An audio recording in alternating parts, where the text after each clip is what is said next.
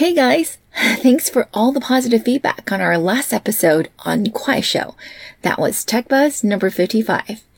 If you haven't listened to it, we would highly, highly recommend you to do so before jumping in today, because Kuaishou is known as the other short video behemoth in China.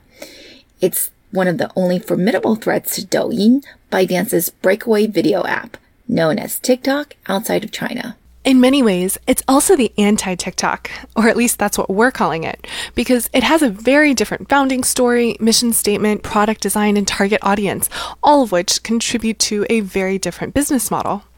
It's almost all live streaming on the part of Kuaishou and almost all advertising on the part of Douyin, but with both taking big leaps into e commerce, as is almost every other digital media and social networking platform in China.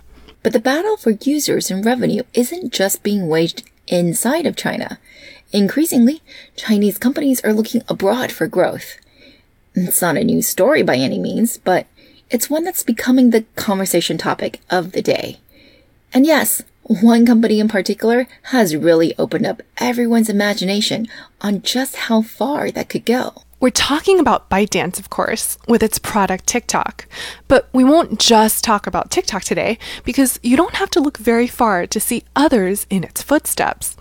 Or actually, that would be inaccurate to say because it's by no means the first Chinese company in the short video space to go abroad. I mean, don't get us wrong. It's still the most successful one globally.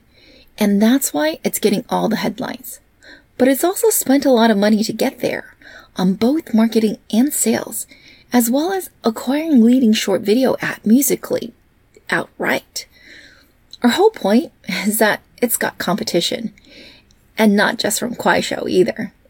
There's at least one other player, and by all measures, it's looking like serious competition. The president's key economic team goes to China.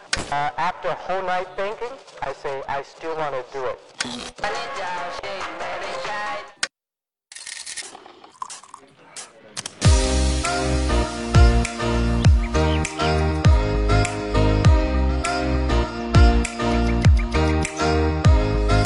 Hi everyone, we are Tech Buzz China by Pandaily, powered by the Sinica Podcast Network from SupChina. We are a bi weekly podcast focused on giving you a peek into what's buzzing within the tech community in China. We uncover and contextualize unique insights, perspectives, and takeaways on headline tech news that don't always make it into English language coverage, so you can be smarter about the world of China tech. TechBuzz China is a part of pandaily.com, an English language site that tells you everything about China's innovation. I'm one of your two co-hosts, Rui Ma. And I'm your other co host, Ying Ying Lu. We'd like to acknowledge our partners, Deal Street Asia and SupChina, the creator of the Sinica Podcast Network. In addition to TechBuzz, you can also find Sinica, which covers current affairs, NüVoices, and Ta for Ta on Women, the business oriented China Econ Talk, and the Caixin Sinica Business Brief from China's leading business magazine. If you ever wanted to visit China and explore the local tech world, but simply didn't know where to begin, check out Decode China, a one week immersive trip into China's tech scene organized by Pandaily from January 13th through 19th next year. More information and applications are now available at decode.pandaily.com. And as always, if you enjoyed listening to our podcast, please leave us a review on iTunes or whatever other platform you use.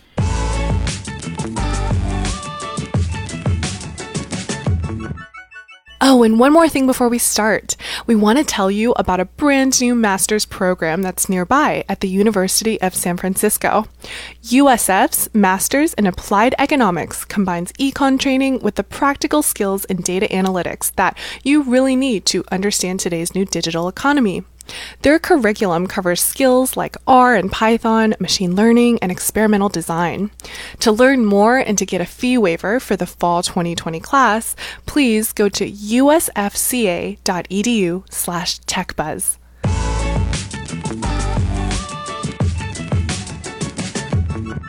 Wow, Ying. I was just looking at our episode on the now pretty much defunct bike sharing unicorn company ofo from TechBuzz episode 15. That was over a year ago. Do you remember what we opened the episode with?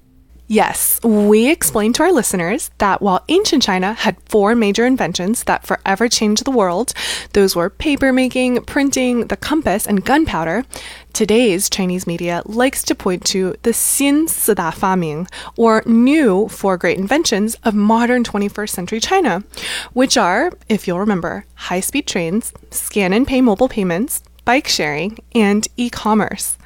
Yeah, and we debunk the story that any of these things were actually invented in China. I mean, really now, that's some alternative fact to say you invented high speed trains or e commerce.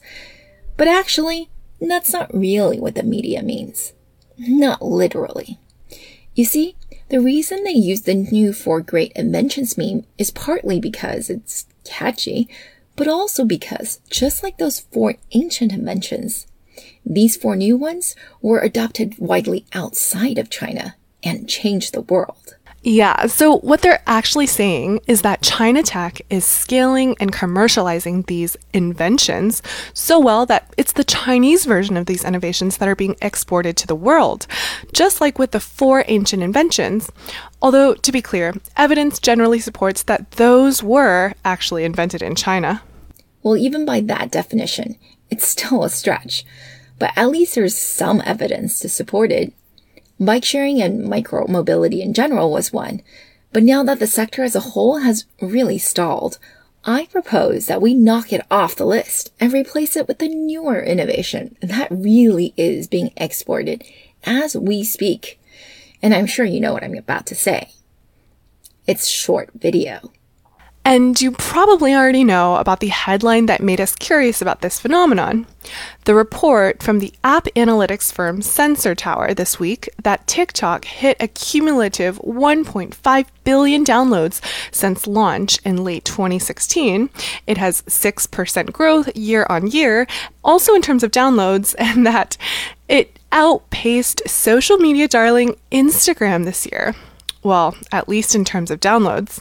Anyone working in tech knows that downloads are a long way from converting to registered, active, and then paying or transacting users.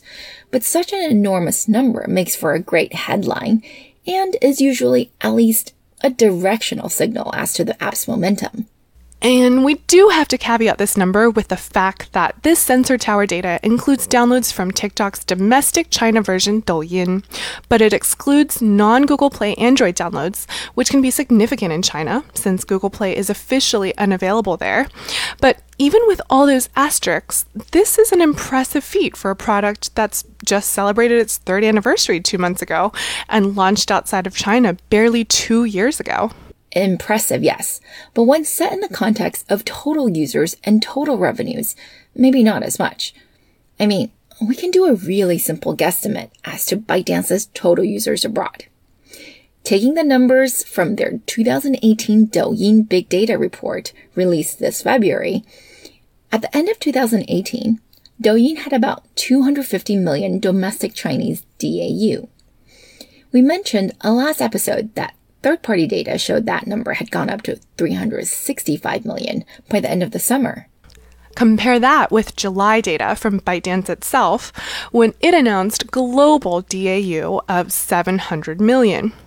And as we know, besides Douyin, ByteDance has a whole bunch of other products, especially Toutiao, its news app, in the tens to hundreds of million DAU, and some of that is overseas. So, even assuming that Douyin and its other products have complete overlap, meaning that, for example, all Toutiao users also use Douyin, we are looking at a maximum of 50% of all ByteDance DAU coming from outside of China. Given what we know, 100% overlap is unlikely. So 50% is a very generous ceiling. And reality is probably significantly lower than that.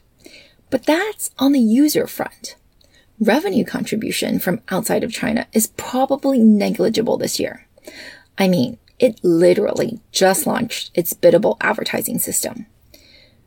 But of course, we're talking about this because there must be a Chinese company that is doing well abroad, both in terms of users and revenue. As a matter of fact, there is, and it's a company we've spent some time talking about in the past, although not nearly enough.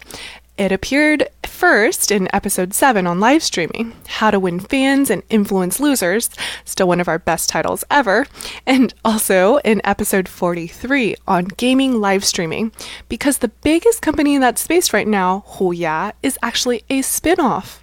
The company I am talking about, if you haven't guessed it already, is YY. Uh-huh. Yep, YY. YY was founded in 2005 by David Lee, Li Xueling, and it's been listed on the NASDAQ since 2012. It's got a current market cap of about $5 billion and trailing revenues of over 3 billion and an almost 20% net margin. Live streaming is still its bread and butter, but it's also expanded into short video, of course, and also actual gaming, although with a social networking bent. That is, after all, what it describes itself as a global social media platform bringing joy to everyone. It's even changing its name next month to J O Y Y, all capitalized with two Y's. But yeah, YY really does mean everyone. I mean, you probably didn't expect to see this statistic in the latest quarterly earnings report from YY, which was released just last week. Global average mobile MAUs reached 470.1 million. Among that, approximately 77.9% were from markets outside of China. Yeah, you heard that right. Almost 80% of YY's active users across all its apps were from outside of China. And its revenue breakdown is not that lopsided either. Even if you include Huya, which is consolidated into its earnings, it's got over 20% of its revenues coming from overseas. And if you remove Huya, then we can see that its ex-China business is already doing over $200 million per quarter and is half as large as its core YY live streaming business. It's just that that part is not yet profitable. What is that business called? Well, it has several products, but its flagship live streaming app is Bigo, spelled B I G O. If you haven't heard of it, don't feel too bad, because many people hadn't heard of it in China either, not until it was fully acquired by YY earlier this year. If you go onto its website, though, bigo.tv, and compare that to yy.com, you'll quickly see the similarities. I don't know exactly what you'll see, but logging in from San Francisco this afternoon, on both front pages, I was greeted by long haired girls dancing to music, K pop idol style. yeah, do let us know what shows up for you. But wait, some of you are probably going, didn't Ying just say that Bigo was acquired by YY? That's kind of cheating, no? That's not really a Chinese company internationalizing if it just went ahead and acquired a Singaporean company. Yes, Bigo was acquired by YY, and yes, it is a Singaporean company. But actually, it's been YY all along. I mean, David Lee was founder and CEO of Bigo. Are you confused? Well, for the complete story from David himself, we really suggest you listen to GGV Capital's Evolving Billion podcast, formerly called 996, their interview with him. But the short version is basically that it started off completely different from what it is today. When it was created, it was under YY, and the business was to let users make international calls for free. And free really did mean free. And it also meant YY lost a lot of money. $50 million in 10 months, to be exact. But they also had crazy growth and millions of users. So they decided to spin it off, you know, bring in some outside capital. However, and remember this was five years ago when people were way less tolerant with money burning internet businesses. Even with this more cash in the bank, David decided that, nah, simply getting users with no revenue at all was not a good way to go. So they stopped the free international calls business. What about just seeing if their domestic live streaming business would work in all these countries that they just started to operate in, they thought. So that's what they did in 2016. Bigo Live, the live streaming app, was launched. It quickly became a hit in Thailand, Indonesia, as well as other countries in Southeast Asia and the Middle East. If you look at it today, it has an MAU of about 22 million. That's not bad. Not bad at all when you consider that out of Bigo came two other businesses. Video chat app IMO, which just reached 50 million MAU, and Likee, formerly known as Like Video, which just hit 100 million MAU, growing so fast that it's quintupled. That's right, 5xed the users it had a year ago. 100 million MAU also makes it, as YY CFO said on their latest call, the second largest short form video platform globally. Super impressive, if you ask me, from an app that was just launched in July 2017, barely two years ago. And I'm sure you're all expecting this because we always do it just to make sure we get the story right. But yeah, we went ahead and downloaded Likee, so you don't have to. And here's what we have to report. First of all, it opens onto an interface that's more like Kuaishou, meaning that it doesn't begin autoplaying videos as soon as you open it like TikTok does, but has a Pinterest like page of suggested videos that you can scroll through and click on. But once you're in the video, it's pretty much a TikTok experience, since the videos seem very similar in terms of content, filters, special effects, and background music. That is, they seem young and hip and star local people. In our case, that's Americans. That's important to note because Kuaishou will still show you Chinese content, which I suppose makes sense since it's not really made a big push into the US. Whereas it looks like Likee does have enough users here to have some truly local creators. And I don't mean just tourists from China visiting San Francisco. Other than that, though, just like Kuaishou, it has follow, popular, and nearby options, which if you use TikTok, you won't recognize because TikTok doesn't have a nearby function. It only has trending hashtags. Different from both, however, is a clearly marked live stream icon on the top right. Whereas Kuaishou mixes up the short videos and live streams together, Likee separates them out, which is what I would expect from a company that practically invented the whole category. And unlike Kuaishou, which has a ton of e commerce functionality built into its live streams, shopping carts and store ratings and whatnot, Likee live streams are still gifting based, and we didn't see anyone trying to sell anything. No, in fact, it was really confusing what was going on because some of the rooms had a versus function where it had not one, but two hosts. They would both be streaming and there would be some kind of tally which host was getting more gifts, which in the room we were in were virtual roses. I guess it's to make the fans competitive with each other, which is definitely a thing YY has perfected.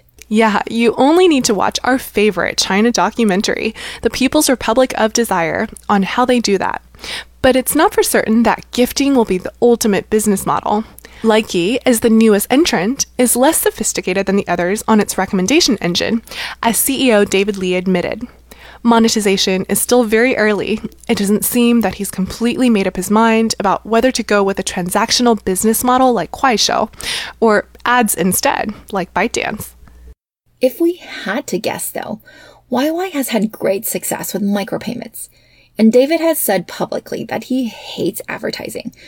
So although he's been less vocal about that recently, I'd still probably bet on Likee and Kuaishou continuing with transactions, whether it be micropayments or e-commerce, over the media advertising business model at ByteDance.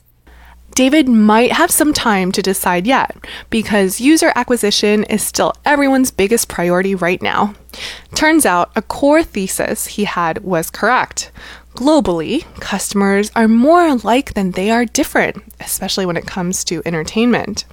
And with the success YY has had in China, it doesn't sound too crazy when Bigo says its goal is to become the local internet entertainment platform of choice in the rest of the world.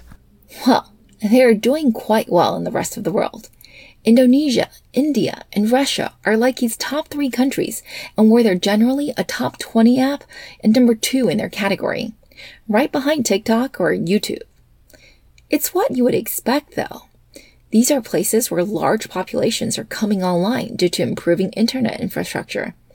And there's a path to monetization because digital payments already exist and users are okay transacting online. They also share in common a good pool of local celebrities or talents to provide content. And finally, it also helps, of course, that these cultures are also big on human connection. But then again, pretty much all cultures are, aren't they? Just in their own way? I'd say so, but obviously, YY wasn't the only one to see this, because many Chinese companies view the short video market outside of China as a blue ocean, with India being probably where the most intense battle is being waged. ByteDance has reportedly spent tens of millions of dollars on TV and online ads, but with customer acquisition costs as low as 20 cents last year, their efforts have largely paid off. Yep, they were already at something like 28 million DAU and 120 million MAU by June, with a 30 day retention rate of over 30%. That's quite impressive. And people were spending nearly 40 minutes per day on the app. Articles proclaimed that TikTok celebrities are outshining traditional ones, and the whole country is nuts over short video. But not everything has been perfect. They did have trouble with content moderation and was banned by the government for two weeks earlier this year. That didn't faze TikTok, I'm sure, because at least in China, that happens to pretty much everyone. To Kuaishou, for example, last year. TikTok apologized, added more moderators, and marched on. And so do its competitors. I mean, the Indian market continues to be so attractive that Alibaba even launched its own app, VMate, that's only for India. I guess it's probably just a matter of time before it goes to Indonesia, where Chinese companies occupy six of the top 12 video apps. And let's not forget Vietnam and Brazil, where Kuaishou, which is branded overseas as Kwai, has been doing very well. Russia, Belarus, and even Korea too have also all taken to short video. According to Kuaishou, that's because Russians, quote unquote, sing and dance very well, making them perfect creators for the platform. You know who else sings and dances well? The Koreans and Japanese. But the Chinese short video apps have largely not been able to break into Korea, although Kuaishou briefly topped downloads there this year. TikTok, though, has been able to do well in Japan, which has historically been a tough market. In fact, it's done so well that leaked documents this quarter show that TikTok has narrowed its international strategy to focusing on the US, India, and yes, Japan as top priorities. And that brings us back to the US, which we've left for last. If you live here, you must know there's been significant scrutiny from regulators, with the government opening up an investigation into ByteDance's acquisition of Musical.ly, the China founded and China based, but Western facing lip syncing and music app that was the inspiration for TikTok and was at 60 million MAU when it was acquired two years ago for about a billion dollars by ByteDance. The concern here is that data on US customers are not safe from potentially hostile usage by entities like the Chinese government. Yes, even though both companies were created and operated by Chinese people, the too long didn't read is that if you do business in the US via US entities, you are subject to US rules, which has included a steep ramp up in investigations relating to foreign companies making investments here. And while the results of that probably won't be out for at least a few weeks, if not months, TikTok continues to acquire users here at a rapid clip. As far as we can tell, anyway, by Q1 of 2019, they were telling advertisers that they already had 26.5 million DAU. But at what cost? Remember that earlier we mentioned customer acquisition was as cheap as 20 cents per user in India at least at the beginning of this year. Well, apparently, in comparison, TikTok has spent more than $300 million on Google Ads alone last year for the US market. And that's not including any ads on Facebook, one of its major customer acquisition channels. By the way, these marketing costs are what's being blamed for ByteDance's rumored $1.2 billion loss last year, since that's the major new expense after it already supposedly reached profitability in 2017. And are these heavy costs worth it? Not super clear. The 30 day retention rates for TikTok in the US have long been rumored to be only about 10%, which is not very good, but actually is very bad if acquisition costs really are as high as they've been made out to be. Until the ruling comes out, though, ByteDance shows no sign of slowing down in the US, or anywhere else for that matter. And why should it? Zhang Yiming, the ByteDance CEO, has always had this philosophy that his products should be able to be globalized, just like a Microsoft Windows, a Microsoft Office, or Facebook for that matter. 只要内容本土化就可以，产品是通用的。What does that mean? Well, it means it doesn't matter whether the product is localized or not. Our strategy is to globalize the product and localize the content. Well, it helps that the product he's trying to push is effectively a tool, since even though it's a content platform and you'd think that content is highly localized, the curation is done by algorithm, and that's true for all of the short video companies. It also helps that video as a medium travels better across languages and cultures. I mean, you don't have to know what a video says perfectly in order to tell whether it's entertaining or humorous.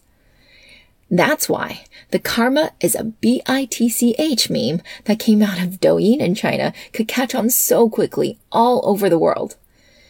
If you haven't heard of it, it's the one where a user, looking really plain, lip syncs the phrase karma is a B-I-T-C-H before pulling something over the camera lens and then revealing themselves in a dramatically more sexy look a makeover before and after, basically, whose original inspiration came from a US teen soap called Riverdale. And that might be the state of Gen Z entertainment today a US TV show inspiring Chinese teens using a Chinese app to create a virtual video phenomenon set to Western music that then sweeps the US internet. Go ahead, pull up one of the videos. The meme was at its height in early last year, 2018, and see if you can tell those teens are from China. My guess is that with some of the videos, it's going to be pretty hard for you to guess. But that's the whole reason why we did this episode, right? On how the export of the short video industry is happening from China to the rest of the world. Because what's working with Chinese young people is apparently working elsewhere as well. So what are you thinking, Ying? Shall we go ahead and summarize our learnings for today? Yeah, I'll start. It's pretty clear that short video, which has been very popular in China in the last few years, is sweeping the world. And we do mean the world because the creators and audiences are both global. Chinese apps are the most active in this category, and they've seen the most success due to their long operational history inside China. They just have more experience and expertise than anyone else in the world. Right. And if you're in the US, Japan, or India, you're probably hearing one name most of the time. ByteDance's TikTok. But that's an incomplete picture. All the Chinese companies in this space have been internationalizing, with Kuaishou starting way back in 2016 and YY actually even earlier in 2014, beginning with their live streaming product. TikTok was in fact one of the last to do so. It didn't really go international until May 2017 but then again, it's also a much newer product. What also often gets lost in the retelling, too, is that it got a huge head start internationally due to its acquisition of Musical.ly, a similar app developed by a Chinese team but with a purely international audience. That purchase probably added 60 million MAU directly to its ex China user base, since all Musical.ly users were directly converted into TikTok ones. It's this acquisition, by the way, that's under review by the US government for security concerns. It'll be a bit before we know what the verdict is. But even if TikTok loses the US, which would be a blow indeed, it's still got the rest of the world where it's spent heavily on marketing efforts to acquire users. And the bench is much deeper than just ByteDance and TikTok. In fact, as of today, there are at least 20 major short video or live streaming Chinese apps that are operating internationally. Three of them are owned by ByteDance and five by YY.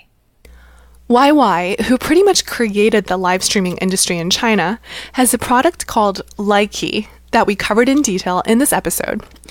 That recently hit 100 million MAU, and it's a hit in Indonesia, India, and Russia.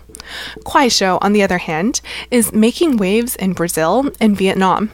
Competition stiff, maybe all the more because short video platforms are one of those tools where you can have a truly globalized product and just make sure you work with local content creators. Yeah, 全球化产品，本地化内容. it does seem that the product really doesn't need much localization. And working with local celebrities and talents will generally get you the initial boost you need to have your seed audience. Chinese companies are getting really good at this. The challenge they're facing right now is how to make sure their content is in compliance with the different policies in place in different regions. As we've seen earlier this year with the Indian government temporarily banning TikTok, these challenges are significant and they're very, very expensive. Yep, it remains to be seen who will win the short video market outside of China. I mean, even inside of China, it's still up in the air. But outside of China, it's definitely still early days. It's just that Chuhai, which literally translates to going beyond the seas, but it actually just means doing business abroad, is going to be a bigger and bigger trend in China tech. Companies selling hardware have done well for years now, so that's nothing new. But in terms of software applications, I mean, we saw attempts two years ago with some of the sharing economy startups like bike sharing expanding aggressively outside of China, but they failed, and even one of the most dominant consumer apps in China today, WeChat, with its endless resources, could not make much of a dent abroad.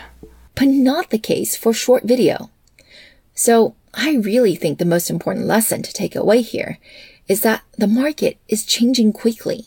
And for many verticals, even ones like video content, where your first intuition might be that a local player with better understanding of the local culture might win, well, that simply just might not be the case. Some Chinese products may globalize quite well. And even if you don't care what's happening inside of China per se, you might find yourself having to care when those same companies that we talk about take their winning products from China and come to the market where you live, work, and invest. That, and it won't be just one player, but many players, because the bench in China consumer tech is pretty deep at this point. You can, however, prepare yourself by understanding their stories, how they got started, the mistakes they made, and turning points along the way, and how that shapes company DNA, long term strategy, and can guide you as to how they're more likely to approach the markets that you do care about. And that, dear fans, we hope, is why you continue to listen to TechBuzz China. So, do us a favor and think of one person you think would enjoy this episode or anything in our archives and send them a link or show them how to download and subscribe to our show. Thanks so much.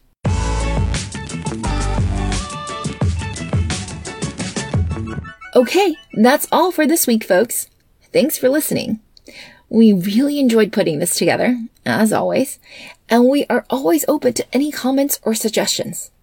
You can find us on Twitter at the Pandaily, at TechBuzzChina, and my personal Twitter account is spelled R-U-I-M-A. And my Twitter is spelled G I N Y G I N Y. Tech Buzz China by Pandaily is powered by the Sinica Podcast Network on SupChina. Pandaily.com is an English language site that tells you everything about China's innovation. Our producers are Shaw Wan and Kaiser Kuo. Thank you for listening.